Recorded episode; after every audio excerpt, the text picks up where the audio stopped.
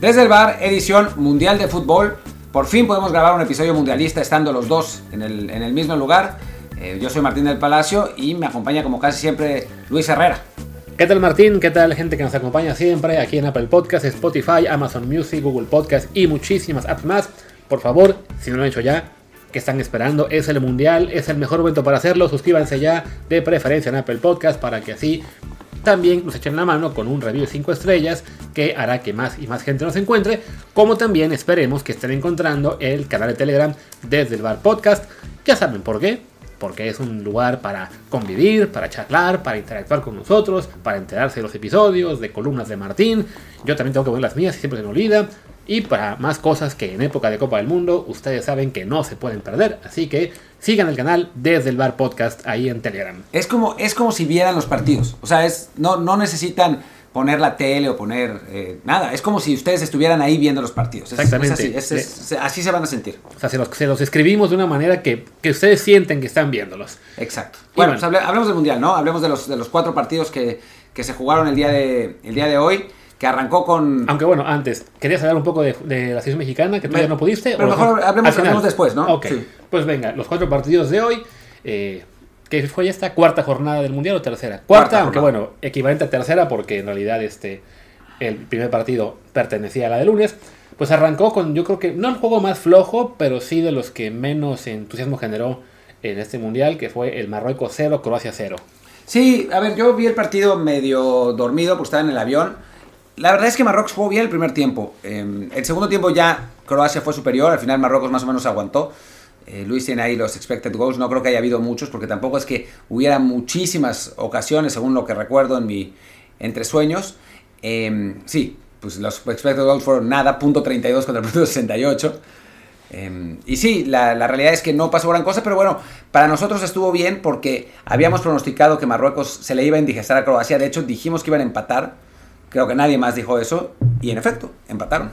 Lo que sí creo que dijimos que 2 a 2 y eso sí nos falló. Pero bueno, es, eh, desafortunadamente estos últimos dos días han sido de, de menos goles en algunos partidos. Evidentemente España eh, torció esa, esa percepción, pero bueno, 0-0 lo que fue en el Dinamarca-Túnez, en el México-Polonia, ahora en el Marruecos-Croacia. Marcadores que nos gustaría ver menos en una Copa del Mundo, pero que ya se empezaron a acumular. Sí, aunque bueno, después ya no hubo más. Hubo otros tres partidos y ninguno fue 0-0, ¿no? Este Marruecos-Croacia que en general el grupo, por lo que, lo que pasó en el otro partido, que ya hablaremos de eso, se ve muy parejo, no está como para cualquiera realmente, literal. Eh, tanto Marruecos como Croacia, como Bélgica, como Canadá tienen, tienen chance. Y pues vamos a ver qué es lo, lo que sucede en los próximos partidos, porque el equipo que mejor ha jugado de los cuatro es el que está en último lugar del grupo. y el que va a seguir en último lugar seguramente, pero hoy eso a mucha gente no le gusta reconocerlo. Creo que ya de este partido no queda mucho más que decir. Martín estaba en el avión, yo lo vi desde la cama, la verdad también con muy pocas ganas. Eh, Para mí las 11 de la mañana tiempo de España es como para ustedes las 4 en México, así que estaba con la misma energía para verlo y sí, no, no fue lo más divertido. Lo que sí estuvo muy divertido, creo yo, el mejor partido hasta, hasta ahora en lo que va del Copa del Mundo, es Alemania-Japón. Sí, sí, sí, desde el principio, desde el primer tiempo, eh, que en el que Alemania fue muy superior, se sentía... El ritmo era, era espectacular, o sea, los dos equipos iban de lado a lado de la cancha, más en el lado, en el lado japonés, un dominio eh, casi, casi, bueno, absoluto de, de Alemania, generando varias ocasiones de gol, al final de cuentas concretando una, la del penal de Gundogan, que es un error del portero, que es el único error que cometió el portero, después se De hecho. convirtió en la figura, ¿no? Pero, pero lo fauleó una vez y después, no conforme, lo volvió a faulear. Sí, no, no, fue, fue, fue simpático porque además fue eso, ¿no? Un, un error que lo hizo ver tan torpe que te, te devuelve un poco el estereotipo de, ah, portero asiático, que no es muy hábil, que lo meten ahí porque es el que sobra en el 11 realmente de niño, pero fue, pues sí, muy engañoso respecto a la verdadera habilidad de este portero Endo. Que no, no, no, No, miento lo de Gonda, Gonda, Gonda. Gonda, Gonda, Gonda, es que estaba aquí viendo la lista y por alguna razón pusieron primero al, al- a Endo que a Gonda. Pero sí, lo, lo que mostró, sobre todo en el segundo tiempo, es espectacular eh, el portero japonés. Y bueno, eso acabó permitiendo la reacción nipona, que ya en el segundo tiempo emparejó el juego, tuvo bastantes más llegadas. De todos modos, el balón lo tuvo más Alemania, y de hecho en expected goals acabó siendo superior eh, incluso más de lo, por ejemplo, de lo que fueron Argentina, Arabia o, o Canadá sobre Bélgica. Pero les faltó contundencia. Ah, bueno, les tiraron un gol cuando estaba el tiempo añadido en primer tiempo. bien anulado, ¿no? Bien anulado por el VAR. había fuera de juego de Kai Havertz. Aunque bueno, creo que lo, que marcaron no fue el que vimos todo de, Kai Havertz, sino un toque antes que nunca explicaron de quién fue, pero bueno, igual estaba bien marcado. Y ya después la reacción japonesa es sencillamente eso, ¿no? Algo, algo espectacular y que si bien ya habíamos dicho que era un equipo que seguramente le iba a complicar la, vida a Alemania y dijimos que esto quedaba 2 a 1, pero nos referíamos a Alemania, no a ellos. Sí, y es, es divertido, yo creo que el técnico japonés estudió lo que hizo Osorio en el 2018, porque planteó un partido muy, muy parecido, eh, aguantando atrás, ordenado y tratando de desdoblar con velocidad. De hecho, el segundo gol no es igual, obviamente, pero es parecido. Es, por banda, pero es, una escapada larga cuando los alemanes estaban eh, al frente completamente, con una realmente gran actuación de, Asano que se pues, ganó por velocidad y, definió como los grandes a, primer poste a Neuer, que de pronto Neuer además se come ese gol el primer poste, que bueno, no es, realmente su culpa, pero el primero sí. En el primero deja rebote y, le, y es, es como empata Japón. Sí, sí, es que dejó el, primer palo mal cubierto y por ahí entra un raro error del portero alemán, quizá confiado a que el japonés iba a intentar el, servicio, no lo sé. Pero bueno, acaba esto dándole la vuelta a Japón. Se puede ¿no? Merecidamente por lo que hizo en el segundo tiempo, pero sí hay que también reconocer un poco similar a lo del juego de Arabia, una contundencia eh, más allá de la norma, la de los japoneses, ante unos alemanes que se cansaron de desaprovechar oportunidades sobre el primer tiempo y acabaron pagándolo.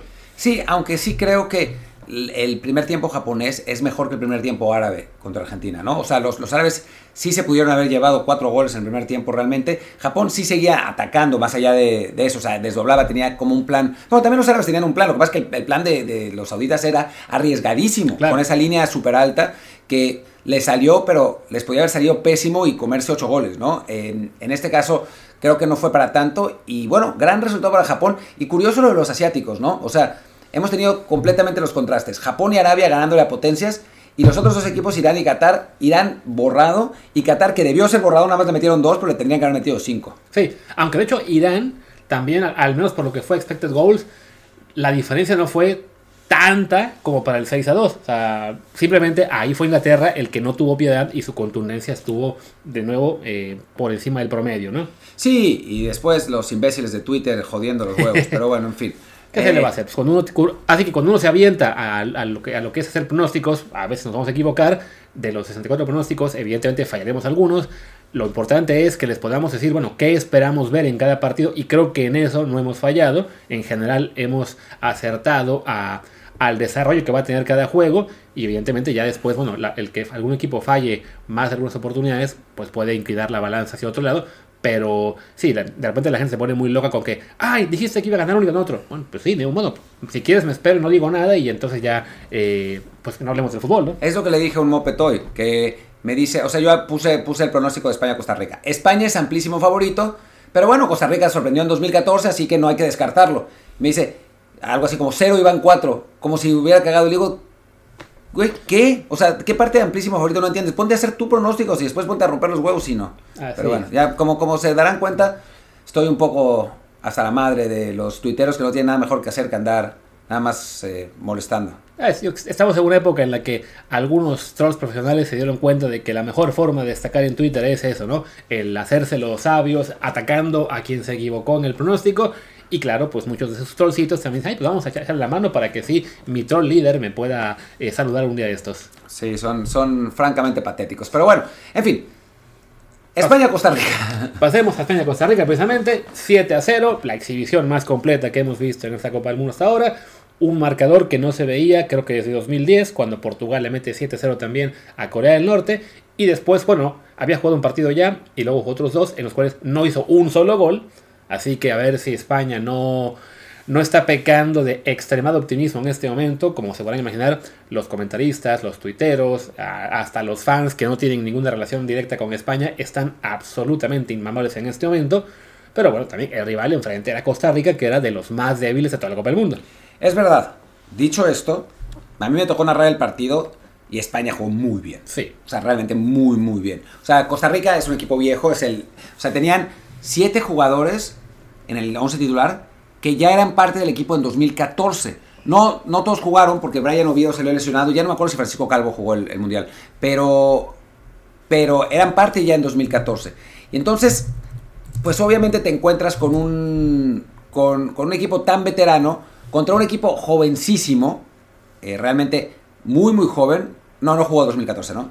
Pero ya había jugado Copa Oro 2011 y Copa América 2011, ¿no? Sí. Eh, Francisco Calvo. Ya era parte de ese equipo en, 2000, en 2014. Entonces te encuentras a un equipo muy veterano que sí tuvo una gran actuación en 2014, pero bueno, eh, y a un equipo que es muy joven, muy dinámico, muy bueno técnicamente, y los, los costarricenses pues, no, no veían el balón, o sea, la- se la pasaban persiguiéndolos. Y los tres de arriba, eh, bueno, no los tres de arriba, el mejor fue Gaby, Sí. punto. Gaby estuvo espectacular. Pero también los tres de arriba, Olmo, partidazo. Ferran Torres, bien. Y Asensio jugando de falso 9, eh, participando mucho en, el juego, también muy bien. Ojo, ¿eh? Te va a regañar Luis Enrique que él le dijo que nada de falso.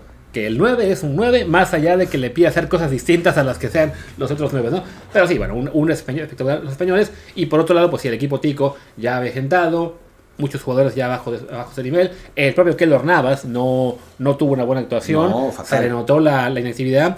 Quizá la prensa costarricense debió insistir durante los últimos meses que no, ¿cómo puede ser que juegue Keylor si no está jugando en el Paris Saint Germain? Yo Debieron por- haberlo sentado. Por honestidad se tendría que haber bajado y le tendría que haber dado el, puesto, haber dado el puesto a alguien más, ¿no? Sí, no, tenía que jugar este señor, ¿cómo se llama? Esteban Esteban, Alvarado. Alvarado. que es un portero del Herediano. Él debió estar en este partido y a lo mejor se comían nada más seis. Por, o menos, ¿no? Menos. O sea, a mí sí me parece que... O que- Patrick Sequeira del David de Lugo. Sí, y, Se- y Sequeira, lo que sí es que critican mucho a Luis Fernando Suárez, pero él sí hizo lo que nosotros queríamos que hiciera. Llevó a Sequeira, que tiene creo que 22, 23 años, eh, en lugar de ya... Ah, ah, Ya sé. Perdón, se me cayó el teléfono, pero ya, no pasa nada. Em, pero bueno, en fin, el caso es que... Que bueno, ya, ya nos distrajimos de todo porque se cayó el teléfono y O sea, eso, pero bueno... más- o sea, imagínense lo que son la- las pruebas de Martín, que se le cae el teléfono y lo, lo- lo sufrió peor que cuando México tenía el penal contra Ochoa, yo creo. en este No, hombre, no, eso, es- eso fue un gran sufrimiento. Pero bueno, en fin, el caso es que España ganó, se vuelve candidato, por supuesto, ya era, pero, pero demuestra la candidatura, sobre todo en un mundial en el que otros candidatos, como Alemania, como Argentina, contra rivales pues débiles, o sea, no débiles, pues, pero pequeños, no, para nada fueron débiles ninguno de los dos, pero no han podido dar el, dar el salto. Y el que sí, otro, otro de los disque más o menos candidatos, que era Bélgica, también se vio muy mal contra Canadá, hablemos de ese partido, pero sí ganó. Sí, una Bélgica que, bueno, también un poco como es esta Costa Rica de la que hablábamos, como es también Croacia, de los equipos que se han avejentado, bueno, como es México también, hay que decirlo, Sí. una, una base muy veterana que ya llevan a muchos jugadores dos, tres copas del mundo. Pues bueno, en este caso también se ven quizá sorprendidos por el buen trabajo canadiense que dominó en general, me parece, este tramos largos del partido. eh, general, los, los- los belgas tuvieron más, más posesión, pero porque básicamente se la pasaban tocando de un lado a otro, aunque así es como de hecho llega el gol, dieron como 20 toques y de repente, ¿quién fue el que dio el pase? De ver la- Ve, un, ve un pequeño hueco, que además fue curioso porque yo estaba viendo en esa jugada como el extremo izquierdo se estaba moviendo justo para buscar el pase filtrado, lo lanza al Alderweireld, pero al que le llega a Batshuayi, que fue como que ve al compañero y dice, no, quítate, quítate, que si no, no la meto yo. Y que- Sí, bueno, además Batshuayi mide dos metros de, de alto y de ancho, así que mejor no meterse con él. Y la define con un riflazo. Y bueno, y un Canadá que primero falló un penal a Alfonso Davis. Después le quitaron otro penal por una razón. O sea, yo dije en Twitter, y también me empezaron a romper los huevos por eso, que es increíble, que tenía que verla jugada otra vez porque no entendí exactamente cómo man- mar- marcaron fuera de lugar si la pelota viene de un rival. Sí. Pero no sé, tal vez hubo algo. Pero después hay otro penal que también les quitan, que ese es clarísimo y que no sé por qué no se, no se marca. Y pues sí, medio le roban a Canadá, esa es la, la realidad. Y además generaron un montón de opciones y no las metieron. No sé, a mí me dijeron que el VAR este, en este mundial era impecable, que estaba todo automatizado, No, que tenía la mejor tecnología. No, no digas esas cosas porque después la gente se las toma en serio. Eso es en los fueres de lugar. Ok, sí, sí. Pero bueno, en el caso de las, las faltas, las jugadas de criterio, bueno, pues todavía queda un margen de error que desafortunadamente para Canadá en este caso, pues jugó en contra de ellos. Pero claro, si sí les dieron un penal y lo fallaron, hay poco, poco de qué quejarse.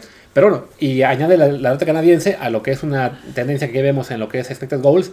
Los cinco equipos que han tenido más expected goals en esta Copa del Mundo hasta ahora son Francia con 4.20, metió 4, ganó. España 3.8, metió 7, ganó. Y después Alemania con 3.5, Canadá con 2.8 y Argentina con 2.2. Los tres perdieron. Pues sí, es que digo, una cosa es generar las oportunidades y otra meterlas, ¿no? O sea, Claro, creo que... lo simpático es que no está en ese top 5 Inglaterra. que metió 6. Qué raro, ¿no? Pero bueno, se ve que los ingleses, al contrario, no generaron muchísimas, eh, muchísimas opciones, pero las concretaron, ¿no? Sí. Las que, y bueno, a veces el punch vale más que, que el juego. Que se lo digan al Pachuca, que así ganó el campeonato hace unas, unas semanas, ¿no? Y sí, aquí veo la cifra. Inglaterra tuvo 2.24 expected goals contra 2.27 de Argentina. Simplemente, bueno, eso, ¿no? Los, los ingleses, las que tuvieron, las metieron. Y equipos como Argentina, como, como Alemania, que fallaron o que no pudieron concretar las muchas oportunidades que generaban, pues lo acaban pagando. Pero por lo menos eso te da una, una idea de que tienen con qué recuperarse, ¿no? Y creo que lo que aplica para Canadá, ¿no? Más allá de que muchos piensan, bueno, Alemania todavía le puede ganar a Costa Rica y contra España se va a jugar el grupo. Argentina, bueno, le gana a México, le gana a Polonia, también califica. De Canadá hay más dudas, pero bueno, por lo generado en cuanto a, en cuanto a fútbol este, día, también podría, ante Marruecos y, y Croacia, dar mucha pelea y conseguir los resultados que le hacen falta, si bien yo creo que no lo va a hacer. El problema es que ya no puede dar pasos en falso, ¿no? O sea, otra, otra derrota contra Croacia, por ejemplo. Ya no, ¿Cómo está el calendario del- de ese grupo? El calendario en ese grupo, vamos a ver. Me parece que sí, es, es el que sigue es Bélgica contra contra Croacia, ¿no? Vamos a ver. No, primero No. es Bélgica Marruecos y entonces es mismo ya Canadá Croacia. Exacto, si Canadá no consigue vencer a Croacia, o más bien pierde, Sí. pues ya se le acabó el, el Mundial. Aunque sea, aunque sea injusto, ¿no? Le tocaron los dos partidos más, más bravos de, de principio y pues lástima, porque creo que es un equipo eh, que, que la verdad es que mostró mucho más de lo que esperábamos. Como curiosamente, eh, y no, no analizamos esto antes de, de pasar a lo de la selección, pues el calendario para Alemania se volvió horrible Sí. con la derrota contra Japón, porque juega con España y si no gana, si empatara, tendría que ir a golear a Costa Rica 8-0 en el, en el último partido para, para calificar y si pierde está fuera. Claro, o sea, si pierde, es el mismo caso, por ejemplo, para Argentina y también para Canadá, evidentemente. El- los que pierdan el segundo partido ya no tienen forma de regresar. Y España y Alemania, incluso con el empate ante España, dando, digamos, ya por sentado que Japón no va a perder contra, contra Costa Rica, Alemania tendría que ir a golear a Costa Rica, que además recordemos, a España le acaba de meter 7, y esperar que Japón le gane a España. Entonces la combinación está realmente complicada. Alemania ante España dentro de cuatro días se la tiene que jugar a ganar porque si no, adiós. Sí, tiene que ganar, tiene que ganar forzosamente. Y bueno, si ustedes nos están escuchando desde Canadá, yo narraré ese partido. el, el España-Alemania, bueno, los dos, de hecho, el España-Alemania y el Japón-Costa Rica. Así que, que ahí nos vemos. Pero bueno, ya con ¿Para, eso, ¿para qué cadena? para TSN. Sí, sea en punto sea, no supongo. ¿lo Sí, sea, pero además está en cable. Ah, Eh, ahí está. creo que es la única que tiene los derechos, así que, que bueno. Claro. Y bueno, pasemos a los partidos de mañana, ¿no? Pasemos rápido a esos juegos, que tenemos ya lo que se, se, se completa la fase de grupos. Bueno, el, el, la primera jornada fase de grupos abre la jornada en la mañanita, a las 11 de España, 4 de México, con un hermoso Suiza contra Camerún. Sí, un Suiza-Camerún que pronosticamos que ganaba Suiza más o menos fácil. Eh, la nuestra, en nuestro análisis, Camerún es uno de los equipos más débiles del Mundial, entonces los suizos deberían tener, tener ventaja. Así que bueno, eso. Así es. Después el segundo juego, también ese en teoría no va a ser tan cerrado, es Uruguay contra Corea del Sur a las 7 de la mañana tiempo de México. Sí, Uruguay que viene bien, la verdad. Eh, le falta Araujo, que está lesionado, pero todos los demás están. Y, y debe, debe ganarle a, a Corea del Sur, que vamos a ver en qué estado está Son, ¿no? Que recordemos que se fracturó la, el pómulo antes de ir al Mundial, tal vez tenga que jugar con una máscara. eh, y es pues el mejor jugador del equipo lejos. Sí, que igual, después de lo que dijimos de con lo que, lo que hemos visto con Japón y Arabia, no es tampoco tan prudente, eh, o, eh, ¿cómo se dice? Ignorar a Corea del Sur tan No, fácil. no. Pero bueno, creemos que está más cerca de, de pasarle lo que le pasó a Irán, o lo que le pasó a, a Qatar, o lo que le pasó a Australia, que técnicamente es la misma confederación, aunque sea Oceanía. Entonces sí, no, no debe ser un partido, eh, al menos en el que esperemos sorpresa. Aunque lo que, lo que sí quiero decir un poco es que este mundial ha sido de muchos contrastes, ¿no? O sea, de pronto hay una sorpresa o una madriza. O sea, Sí. como que no hemos visto partidos en los que un equipo gane como 1-0 o 2-1, ¿no? O sea, eh, vimos el, el Países Bajos contra Senegal, que fue 2-0. El Ecuador contra Qatar, que fue 2-0, pero debió haber sido más. Y fuera de eso, Sí, fue que el 2 a 1, ¿quién lo logró? Arabia y, Y Japón, que son las sorpresa. sorpresas. El 1-0 de Bélgica, que bueno, es quizá el juego más cerrado. Sí. Y de ahí en fuera, sí, 0-0. O sea, no, no, no, no veo, digamos, un resultado lógico real, ¿no? Es, En o- corto, o, sea, en corto, o sea, es o se despega el grande o se lleva la sorpresa.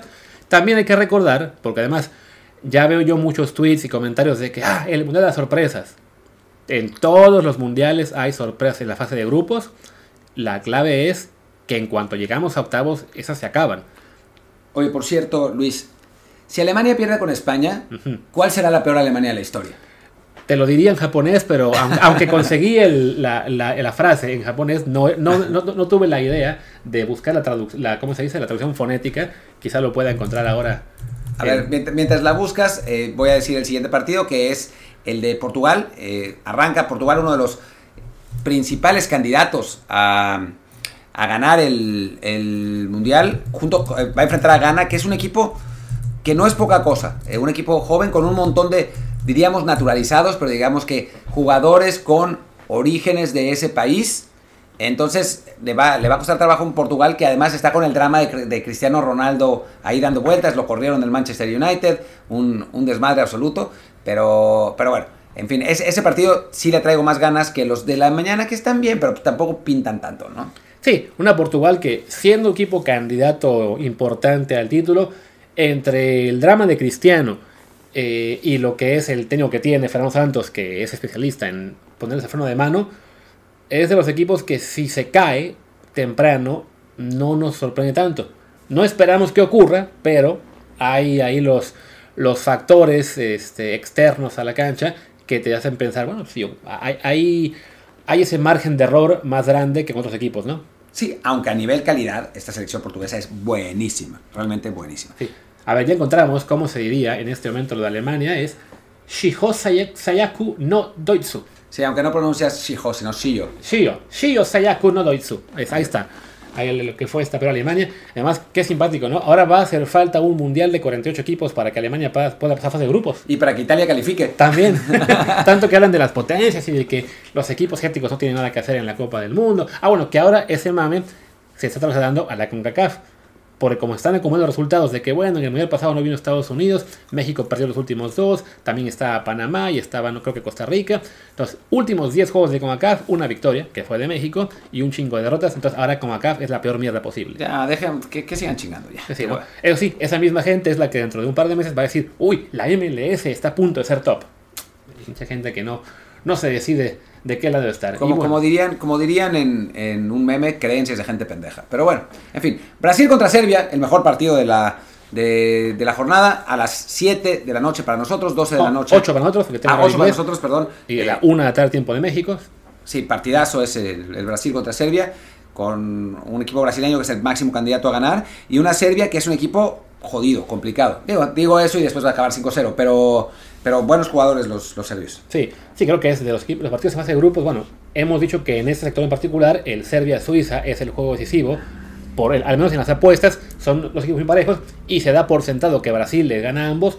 Pero la verdad es que los dos tienen la calidad suficiente para al menos rascar un punto ante la verde amarela y lograrlo, pues ya sería definitivamente un gran paso eh, pensando en avanzar a la última ronda, bueno, a la siguiente ronda. Entonces, sí, para los serbios va a ser sin duda eh, un juego en el que se juegan la posibilidad de ya dejar encaminada su, calificación si consiguen algo. ¿no? aunque sea un empate para Serbia, es como una victoria. Y bueno, ya terminando el análisis de, estas, eh, de esta jornada de mañana, pues hablemos dos minutos de la selección mexicana, del empate contra Polonia, un, resultado que me parece justo, aunque México fue mejor.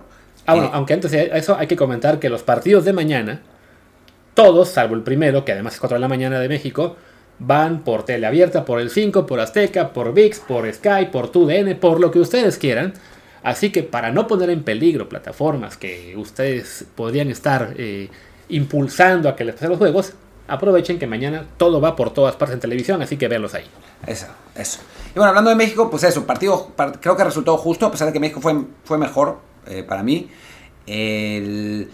la selección, el problema es que no genera el frente, lo que habíamos hablado de, Tata Martino, eh, que el conservadurismo absoluto, el, pasear la pelota en medio campo, el intentar desequilibrar solamente con los, con los tres de arriba, pues todo eso pasó.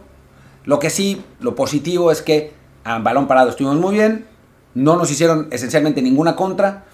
Fue un partido que es probablemente, haya sido probablemente el más aburrido del mundial junto con el Marruecos-Croacia, porque realmente, salvo el penal, no hubo una, una acción realmente de peligro de ninguno de los dos lados. Sí, no, no. O sea, fue pues un resultado que hubiera sido, creo que muy malo si Argentina le gana a Arabia.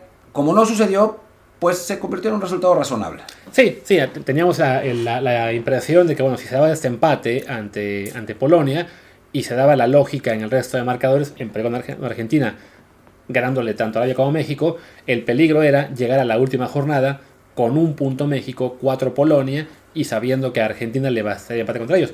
Ahora que Argentina se va a jugar la vida ante Polonia, pase lo que pase, entonces México gana un poco de margen, incluso si pierde el partido contra Argentina, que esperemos que no sea el caso, pero bueno, si lo perdiera, de todos modos le bastaría básicamente ganarle a Arabia para avanzar, salvo que Arabia también le gane a Polonia. que no es imposible. Digo, yo la verdad, por lo que vi de los dos equipos, lo dudo. Pero, porque me parece que el resultado más engañoso de toda esta ronda es el de Arabia. Sí. Pero, pero bueno, puede ser.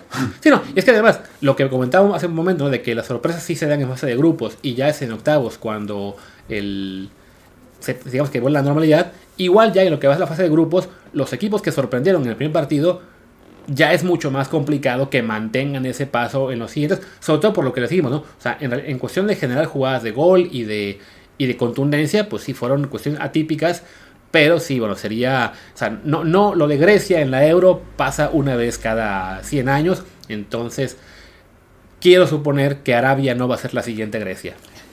Pero por el contrario, yo sí creo que Japón es un equipo de verdad. O Sí, sea, me, Japón me suena que es otra, ahí, ahí va por otro lado. Incluso Canadá creo que es, es mejor de lo que nosotros pensábamos. Sí veo complicado que le gane a Croacia, o sea, lo veo difícil. Pero, pero me parece que son equipos mucho más formados que el árabe, que su resultado fue un poco un albur. O sea, sí se podían haber llevado una canasta de goles si las circunstancias hubieran sido... O sea, si no hubiera habido VAR, Claro. hubieran ido perdiendo 3-0 el primer tiempo. Sí, definitivamente, ¿no? Entonces creo yo que eh, lo más factible es que, sí, que contra Polonia sea un partido aburridísimo también, como el México-Polonia, pero creo que ahí sí la, la calidad individual de todos modos está del lado polaco y les recuerdo, ¿no? Nos basta con que empaten, de hecho que empaten sería Mejor. lo ideal. Entonces, si quedan 0-0 bien, es, es perfecto y claro, si le conseguimos sacar también el punto a Argentina, tendremos ya muy encamina- encaminado el pase a la siguiente ronda, siempre y cuando después no la cajeteemos ante Arabia. Pero bueno, estamos avanzando demasiado. Creo yo que, bueno, para este partido contra Argentina, igual hablaremos seguramente mañana, Seguro. ya, ya habrá más señas de la alineación. Yo veo muy, muy necesario un cambio y quizá dos. A ver, yo creo que hay que cambiar el 9. Sí, o sea, eso, eso está claro. Lo, lo- lo- lo predijimos en la, en la previa, les dije aquí en el programa exactamente lo que iba a pasar en el partido de ayer, que no le iba a tocar, que lo iban a sacar en su tiempo. Me equivoqué en el minuto, porque dije, no, máximo en el 60 y duró un poquito más. Pero ustedes ya vieron lo que es eh, el. Pues que Henry Martín no está para pelear en una Copa del Mundo y ante Argentina mucho menos. Salvo que digas que Lisandro ahí, bueno, se pueden dar un. Sí, pero de, no, de tamaño. un toque. Lo que sí creo yo es que el que va a jugar en su lugar es Funes Mori Es posible. y Raúl de cambio. Y Raúl de cambio es posible. Eh, creo, que, creo que va. que más o menos guardó a dos jugadores para el partido contra Argentina. Uno es Funes Mori y el segundo es guardado. Ah, ok. Yo tenía otra, otra, otra idea, pero sí, guardado por, por Herrera, Guardado por Edson. por Edson. Que Edson no estuvo particularmente fino en este partido y ya de por sí el Tata estaba considerando dejarlo en la banca por Charlie, que es otro que yo no quiero volver a ver en este mundial, pero bueno. No, puede ser, aunque sí es, es uno que me brinca más porque es que ver además, guardado. Si alguien ha enfrentado a Messi, no Claro. siempre con éxito, Sí. pero si alguien ha enfrentado a Messi, es él, ¿no? O sea, por lo menos ahí la experiencia ya está. Entonces, por eso creo que lo guardó no, para no cansarlo en el partido contra Polonia, que llegara fresco y pudiera jugar este juego. Digo, Guardado tiene un sueño desde hace muchos años que es tener una foto con Messi en la que Messi lo persiga a él. Sí, siempre es lo mismo. Porque hay 50 fotos de los dos en la cancha y siempre es guardado el perseguidor. Entonces, bueno, a ver si le cumple el, el- el sueño. De todos modos, a mí me daría un poco de miedo un centro del campo con Guardado y Herrera, Sí, más. Luis Chávez. Pobre Luis Chávez va a acabar muerto en ese partido. Entonces, ahí tengo la duda. Yo el otro, el otro- el otro puesto en el que me pensaría mucho, si fuera el Tata, la idea de hacer un cambio, es el lateral derecho. Porque Jorge Sánchez estuvo muy nervioso ante, ante Polonia. Fue, creo yo, de los, de los que tuvo nivel más bajito. Y quizá este partido se presta para que Néstor Araujo, como ya lo han probado un par de veces, juegue como lateral derecho, aunque él sea central. Y de hecho, ya ha ensayado bastante el Tata Martino jugar con línea de 5 para el partido contra Argentina. Sí. Que si eso sucede, sí entraría Araujo, pero entraría Araujo por un mediocampista. O sea, sacaría Herrera, ponle, o a Edson, quien sea, pero Araujo lo metería de central Sí. y pondría y dejaría a Jorge Sánchez, pero ya de carrilero, ¿no? Sin las sin la necesidad de, de estar regresando. Pues vamos a ver, mañana vamos a saber más, así que mañana lo podemos analizar, creo que hoy ya no vale mucho la pena la polémica, pero, pero sí, va a ser interesante la, el desarrollo táctico. Me estaba, estaba platicando con Alejandro Barsky, me dice que los mejores jugadores argentinos físicamente no están bien, sea, que están lesionados casi todos, no están a 100. O sea que no se lo inventaron, realmente, realmente están lastimados. Sí, realmente están lastimados. Eh, y bueno, nosotros tenemos a nuestro Raúl lesionado, pero ellos también tienen a los, a los suyos. Así que, que bueno, en ese sentido, pues ojalá, ojalá que México pueda eh, neutralizar a Argentina. Y si que llegáramos a perder, que sea 2-1 o una cosa así, ¿no? O sea, porque la diferencia de goles va a ser importante al sí, final. sí, no, y aparte, de, entre todo lo que le criticamos al Tata y le estamos criticando, sí hay que decir que al menos ante Polonia se notó que el planteamiento, el estudio del rival lo hizo y había un, había un plan claro de, qué hacer en este partido, ¿no? Sobre todo a Lewandowski se lo modificó por completo, eh, no, no hubo, como dice Martín, ni contragolpes, ni jugadas realmente claras más allá del penal, que además partió de una falla mexicana en la salida. Entonces, si contra Argentina también hay ese grado de estudio y de haber planeado bien, viendo que los argentinos, como dices ahora, ¿no? que físicamente no andan tan bien y que vienen ahora con la presión de saber que empatar o perder también ya los, bueno, perder los deja fuera y empatar prácticamente también. Entonces eh, hay posibilidades, ¿no? Evidentemente, bueno, a, a lo que se hizo bien en cuanto al estudio de los rivales y el planteamiento del partido, todavía le podemos criticar un poco lo que es la elección del personal y en particular de pues el haber dejado fuera a jugadores que quizá se hubiera planteado utilizar en este juego de Polonia, como es Laines, que yo creo que yo lo decía ayer, ¿no? O sea, este partido no era para Antuna, entre el cambio. Era el partido de Lainez. Era- era- y dije, no, pero como no está, era el partido para el Piojo Alvarado. Pero eso nadie lo ha pensado. Entonces, que me peleé con Ramón Raya en, en Twitter, que él me decía, bueno, yo también hubiera pensado así, pero es que el día a día. Bueno, entiendo que el Tata tuviera sus razones para pensar que el Piojo andaba muy bien en la concentración, pero a fin de cuentas, contra Polonia, en un partido en el que estaba muy claro qué tipo de jugador te iba a hacer falta en el segundo tiempo si ibas empatado, lo dejaste fuera y al que dejaste en su lugar ni te, la- ni te planteaste usarlo con todo y que te dejaste dos cambios sin usar. Absurdo. Pero bueno, dejémoslo por, por, por hoy. Ya mañana tendremos chance de platicar. Y bueno, yo soy Martín del Palacio, mi Twitter es arroba martín de LP. Yo soy Luis Herrera, el mío es arroba luisrha, el del programa es arroba desde el bar podcast, no miento, es desde el bar pod, y el telegram es desde el bar podcast. Ah, y se nos olvidó hacer el comercial. Por cierto, acabamos de lanzar hoy, así como que lo hicimos de, ah, sí, ahí está, lo lanzamos. Un nuevo portal de fútbol para que todos ustedes puedan estar enterándose de muchos fichajes y más cosas de la Liga Mexicana y ligas europeas. Así que por favor visiten footballtransfers.com. El nombre es en inglés porque, como siempre, nuestros socios son ingleses y ellos son los que ponen el dinero, como con GP Fans. Pero bueno, ahí estamos ya con un nuevo portal de fútbol, en particular enfocado al mercado, footballtransfers.com. Eso. Muchas gracias. ¡Chao!